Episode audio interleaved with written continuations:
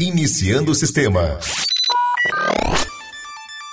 Seja bem-vindo ao Papo de Futuro, um podcast do Sebrae Espírito Santo. Papo de Futuro. O encontro do empreendedorismo com a inovação.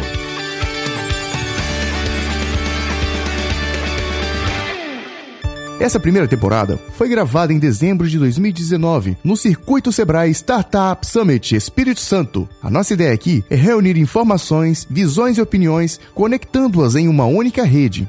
Ao longo dos episódios, você vai conhecer um pouco desse ecossistema a partir das conversas que aconteceram no evento, até porque esse papo continuará por muito tempo. Esse é o Papo de Futuro.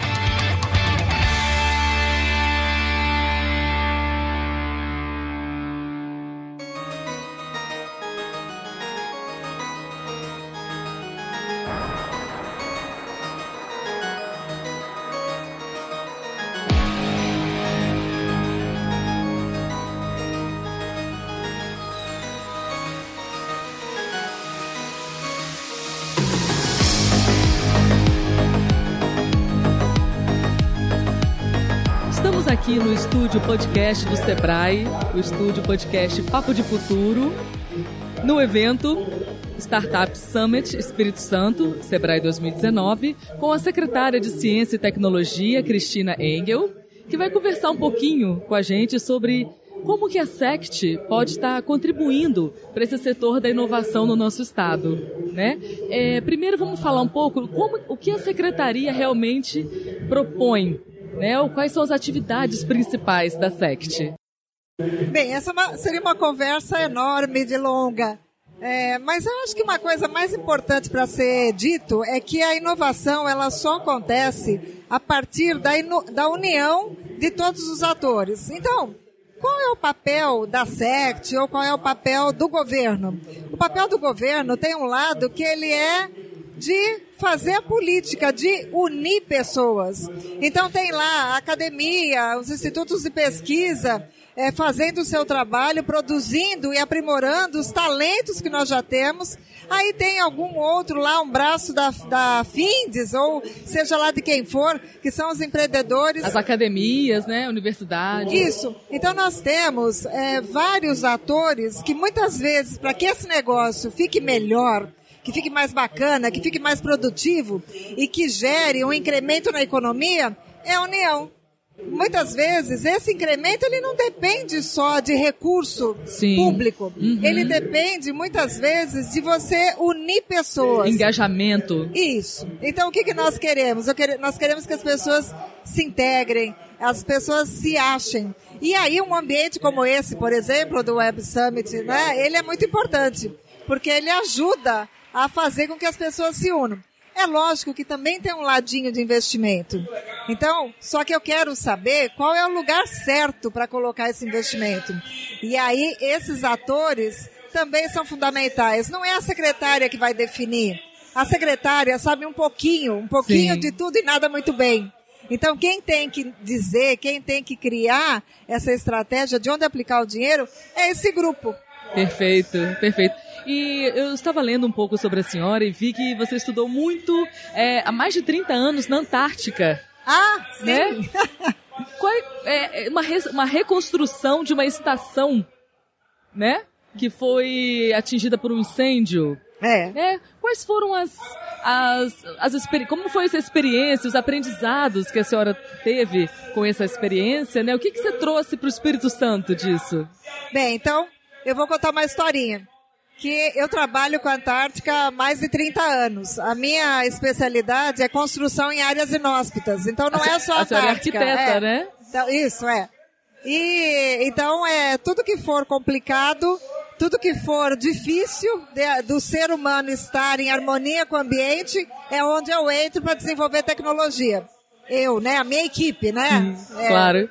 Bom, e aí quando o governador me convidou para ser secretária de Ciência e Tecnologia, e vieram me entrevistar, mas então, o que, que a Antártica tem a ver, né, com... E aí, aí eu virei para ele e falei assim, Ih, governador, será que eu entrei em outra fria? Aí, e foi, né, todo mundo deu risada, ainda bem que ele riu também, porque senão acho que eu já seria ex-secretária. Mas eu acho que talvez uma lição É, primeiro que é a importância da tecnologia. Então só é possível estar na Antártica porque foi desenvolvida tecnologia para isso. Não Com existe certeza. população nativa lá. E aí, nós temos que fazer com que essa pessoa, esse homem antártico, essa mulher antártica estejam lá é, em segurança, com o menor impacto e felizes. Sim. Isso é fundamental. Né? Então, as pessoas têm que estar bem. E a solidariedade, a- o trabalho conjunto é uma das coisas fundamentais. Poxa, é a mesma coisa com a inovação. A inovação é muito parecido. Sim. Né? Então, é, essa ideia de você ser, de compartilhar conhecimento, de é, ser solidário mesmo um com o outro, é, se isso é a nossa moeda lá na Antártica, é o que nos faz sobreviver, talvez seja também a forma de nós é, não só sobreviver, mas nós vencermos, nós vencermos nesse, nesse mundo tão competitivo como tem hoje. Perfeito. A senhora esteve presente lá em Lisboa, também no evento da Web Summit em Lisboa, é? É. Como que a senhora viu, né, os, os, os principais acontecimentos, né, e as palestras, as amostras? O que que a gente pode trazer um pouco, assim, para o nosso universo capixaba? Bom, antes da Web Summit de Portugal, nós estivemos em Israel. Israel foi uma, um grande aprendizado. É, só que nós percebemos que o que existe em Israel é, não, não nos serve como modelo. Porque eles têm alguns planejamentos de longuíssimo prazo. Então, por exemplo, antes de ser feito, de ser provocado o Estado de Israel, eles fizeram as universidades. Então, as universidades, eles formaram os engenheiros e depois formaram os artistas, os Olha músicos. só. Os... Foi e todo só- um processo. Isso. E depois, só de muitos anos, é que eles fundaram o Estado de Israel. Então é uma forma diferente da nossa, Total. diferente da nossa política, Sim. diferente das nossas estratégias. Quando nós escolhemos Portugal para ser o segundo lugar a ser visitado, foi por quê? Primeiro porque Portugal ele teve a grande crise econômica e ele e foi um país que deu a volta por cima, ele mudando é, os seus parâmetros legais para que a inovação pudesse acontecer. Então, essa e a forma de cultura também, afinal nós somos meio filhos de portugueses Sim, todos sim, nós, temos uma né? ligação. E essa, essa familiaridade, familiaridade com a forma de ser, com a cultura e com essa necessidade da gente se reinventar, é, foi o que nos motivou a ir lá para Portugal.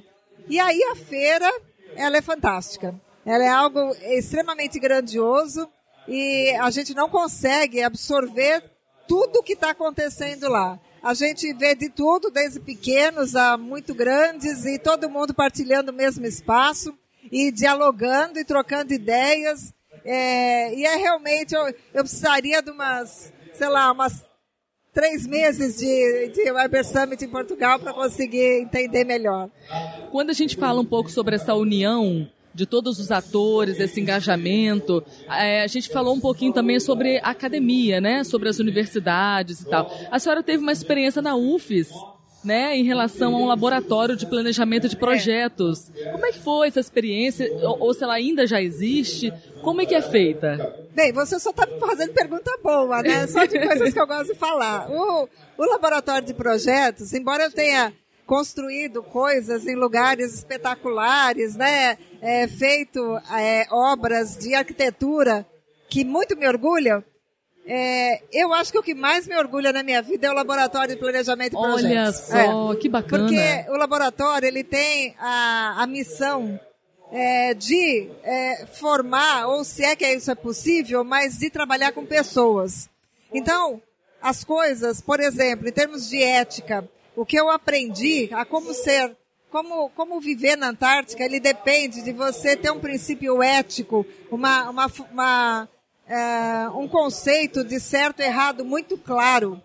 E, e isso, é, o que eu aprendi na Antártica, eu aprendi na Amazônia, ou nas Ilhas Oceânicas, ou qualquer outra coisa dessas, é, foi levado para o laboratório e foi uma forma de você multiplicar, você multiplicar esse conceito. Então, todas as pessoas que passaram pelo laboratório, eu diria que pelo menos 90% saíram diferente do que entraram. Que e entenderam qual é o papel da arquitetura, mas não só da arquitetura, porque o laboratório é multidisciplinar. Então eles aprenderam que trabalhar com o outro e com a, o, com a forma do outro pensar é muito mais produtivo. Sim. E, e, realmente eu tenho um enorme um orgulho do laboratório, de ter Que coordenado bacana. o laboratório durante muitos anos e tenho encontrado os meus filhos por aí, né? Aham. Nessa dança como secretária, é muito bom encontrar eles dando aula e reproduzindo coisas que nós falamos no laboratório, ou em cargos de gestão pública, que também é muito importante ser ético, ser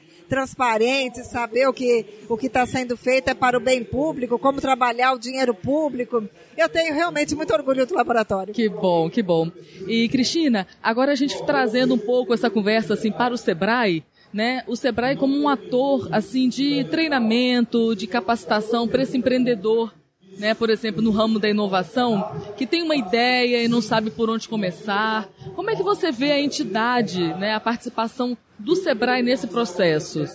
Bem, o Sebrae, desde quando eu comecei, é, há um ano atrás, né, eu sempre vi o Sebrae como um importante parceiro e nós, enquanto governo, nós apostamos no Sebrae e essa aposta tem cada vez mais se mostrado acertada. É, na parte de formação, que é uma das coisas que mais nos preocupa, quer dizer, nós queremos que é, essa mentalidade da- do empreendedorismo que ele aconteça desde o início da formação. Não é só lá na universidade, ele tem que acontecer antes, ele tem que acontecer com quem não vai para a universidade também.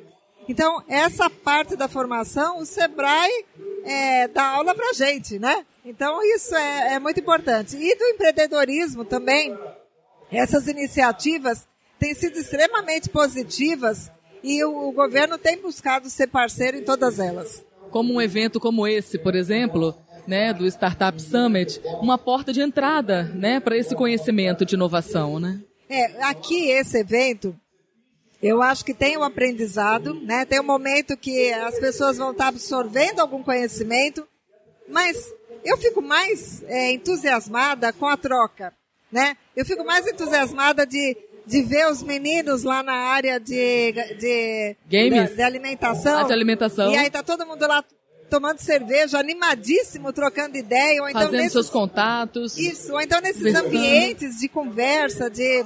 Isso é entusiasmante. Porque tem alguns aprendizados que daqui a pouco vão estar. ah, os vídeos aí na internet, né, no YouTube, ou seja lá onde for, que eles poderiam estar vendo lá.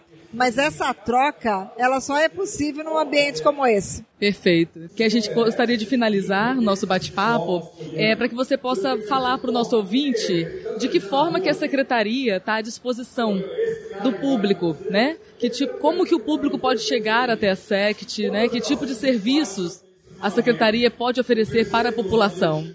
Bem, a SECT ela tem várias formas de atuação. É, infelizmente, nós ainda temos coisas, temos muito a vencer em termos de burocracia, né, em termos de procedimento. É, há pouco tempo atrás a gente estava falando que a melhor maneira de comprovar uma parceria é você tira uma selfie com o teu parceiro e pronto. Né? Não precisa ter papel. É o suficiente. É, só que a gente ainda vive de papel. Estamos trabalhando também para que o governo seja cada vez mais ágil, menos desburocratizado, que cada vez tenha menos papel. Mas isso é um caminho longo. Então a nossa forma de, a nossa forma mais imediata de promover alguma coisa é através de editais, do qual a FAPES é o nosso braço, a Fundação Perfeito. de à Pesquisa né, do Espírito Santo. Então, ele é o nosso principal braço. Então nós lançamos editais e nós procuramos, através desses editais, a responder anseios, né, da, da- do, que, do que tem de demanda, do que, que tem de anseio da população. Essa, é essa é a forma mais direta. É através do Funcitec? É um deles. Um deles, o né? O Funcitec é um deles. O Funcitec, ele é direto para a inovação, Uhum. né? Ele não tem nada a ver com pesquisa, com, ele é uma aplicação direta. A gente brinca que a primeira coisa que tem que pensar para quem for submeter um projeto no Funcitec é se aquela, a- apoio daquela ação vai gerar nota fiscal. Boa, Então. boa. Vai gerar nota fiscal? Ok, a gente já Ok. começa a pensar em apoiar. Perfeito. Agora, tem outros ramais também da, da- desse incentivo. Por exemplo, nós tivemos pela FAPS, nós tivemos um programa, agora nós estamos em processo de julgamento, que é um programa espetacular, que é o Centelha. O Centelha, ele foi financiado pelo governo federal Mas nós tivemos, é onde você apresenta uma ideia. E a partir dessa ideia, passa por um processo seletivo e, pra, e ele vai sendo fomentado, vai sendo ajudado. Bem, é, nós tivemos 3.550 e não sei quantas propostas. Nossa, no Espírito Santo inteiro. Fomos o primeiro lugar no Brasil Olha em propostas. só. E o segundo lugar, que foi Santa Catarina, teve mil e pouco. Você e Santa veja. Catarina sempre foi considerado um benchmark da inovação. Então, a gente ter ultrapassado tanto Santa Catarina já nos demonstra que sim, que esse movimento em prol da inovação está dando certo no Espírito Santo.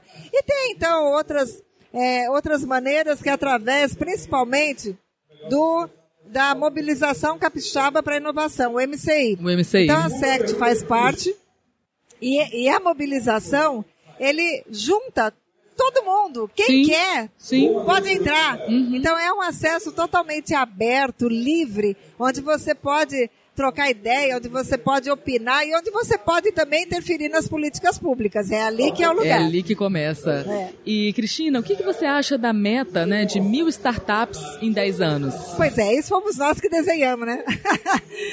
Aí, isso foi até uma certa pressão, que quando nós é, escrevemos o... Quando eu digo nós, é nós mesmos, é um monte Sim, de gente trabalhando sim, junto. Sim. E eu talvez seja a dona do chicote que diz assim, ó, esse negócio tem que ficar pronto, né? Mas é, ele era genérico. A, a proposta era ampliar o número de startups. E aí falou, não, vamos botar um número. Uma meta. E, e esse número ele é ousado. Mas se nós continuarmos com é, o processo como tem sido 2019, a gente chega lá. Que bacana. Ótimo.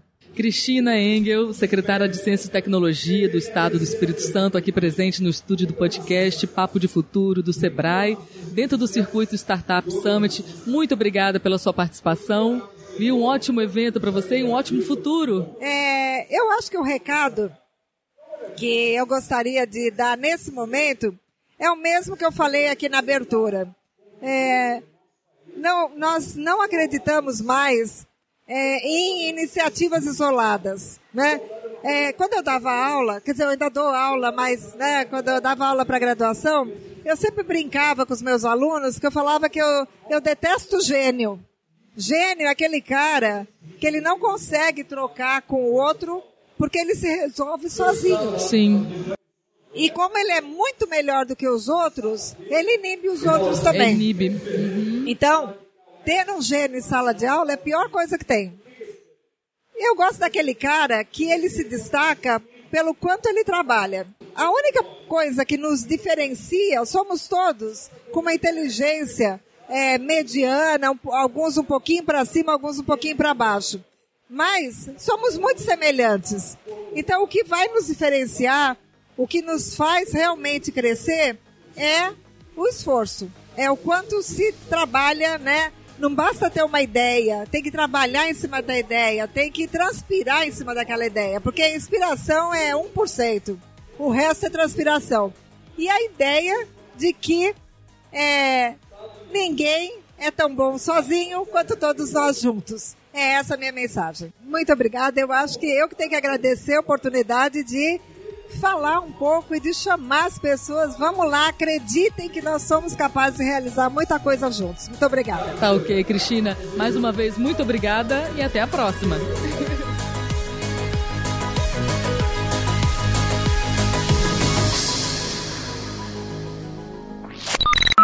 Siga o Sebrae Espírito Santo nas redes sociais buscando por Sebrae ES. Diga sua opinião sobre o Papo de Futuro e acompanhe as nossas publicações em seu agregador de podcasts. Acesse o site do Sebrae e conheça as soluções para você, sua empresa e seus negócios.